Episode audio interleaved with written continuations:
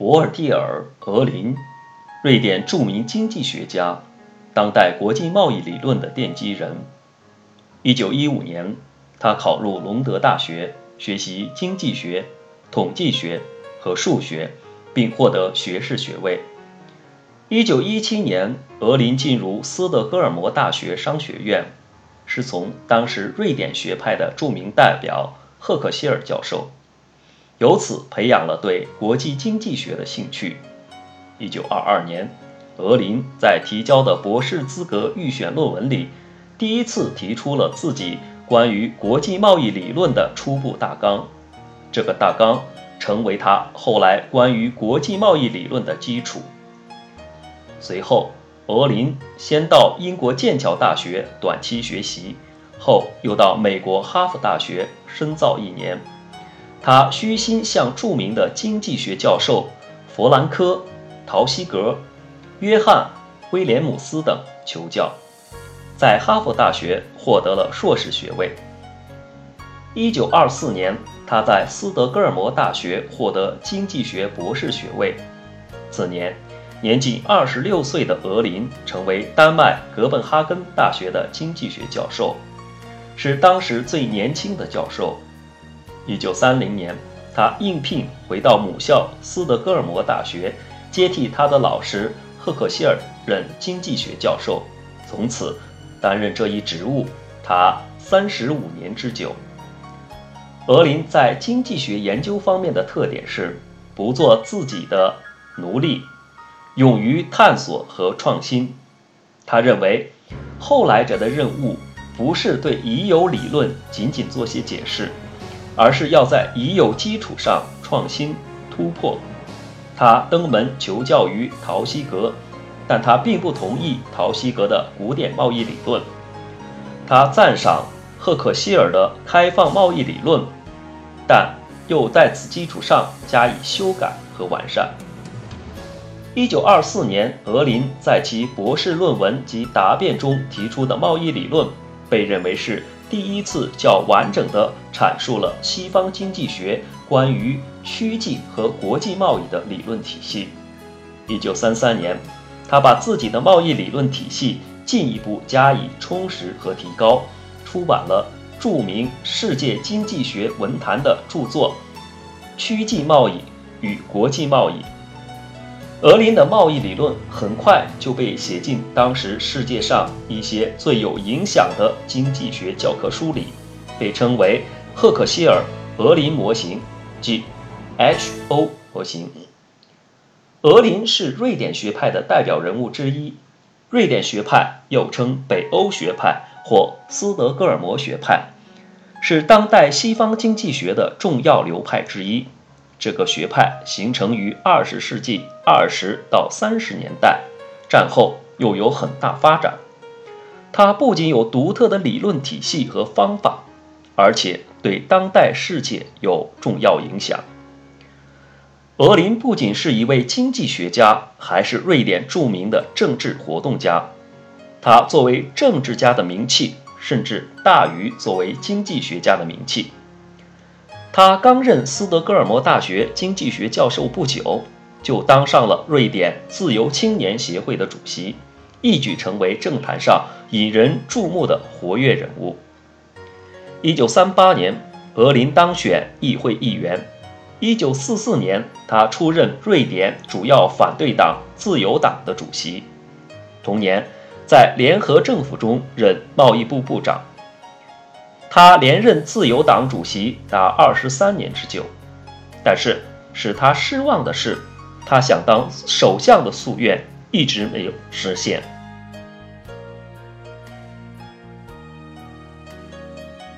驰骋政坛，并未使俄林中断对经济学的研究。自进入政界之后，他探索不止，不仅扩大了研究范围，写出了大量论著，而且多次出国讲学。为了表彰俄林对经济学，特别是对国际贸易理论所做的贡献，瑞典皇家科学院于1977年授予他诺贝尔经济学奖。与他一起获奖的还有英国剑桥大学的詹姆斯·爱德华·米德。评选委员会认为，他们对于国际贸易理论和国际资本运动理论做出了开拓性的贡献。俄林从十六岁跨入经济学的大门，到获得诺贝尔奖，奋斗达六十余年。一九六九年到一九七五年，俄林担任诺贝尔经济学奖委员会主席，主持颁发这项资金的评选工作。一九七九年八月三日，也就是在获得诺贝尔奖的第二年，他与世长辞。享年八十岁。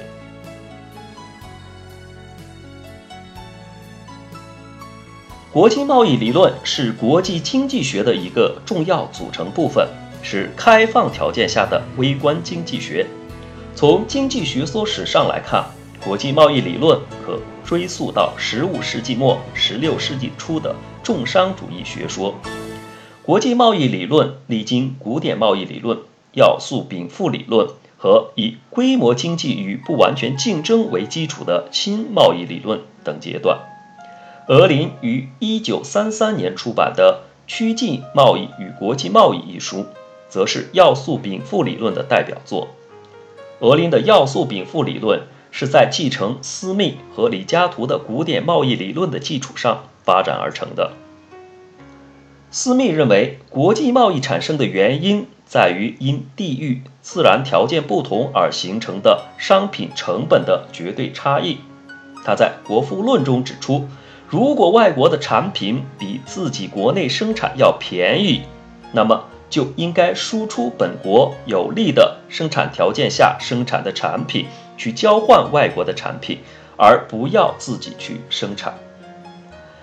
李嘉图对私密的绝对优势论进行了改进。提出比较优势论，李嘉图证明，即使一国在两种商品的生产上不拥有任何绝对优势，只要生产存在着相对优势，分工与交换仍有可能发生，两国仍会发生贸易，并且借此获得比较利益。李嘉图比较优势理论告诉我们，任何一个国家，不论它的经济力量是强是弱。都能根据比较优势原则，确定自己具有相对优势的产品，安排生产，进行贸易，使贸易双方都可以利用同样的劳动消耗，交换到比分工商所得到的更多的产品。但是，令国际经济学家感到困惑的是，比较优势究竟是如何产生的呢？李嘉图简单的认为。比较优势的根源是各国劳动生产力的差异，但是在现实世界中，各国之间的劳动生产率的不同，只能部分的解释国际贸易产生的原因。实际上，贸易还反映了各国之间的资源差异。格林的区际贸易与国际贸易，正是用各国之间的资源或生产要素差异。解释了国际贸易产生的原因，这就是要素禀赋理论。后来人们也把它称为赫克希尔俄林模型，又称 H-O 模型。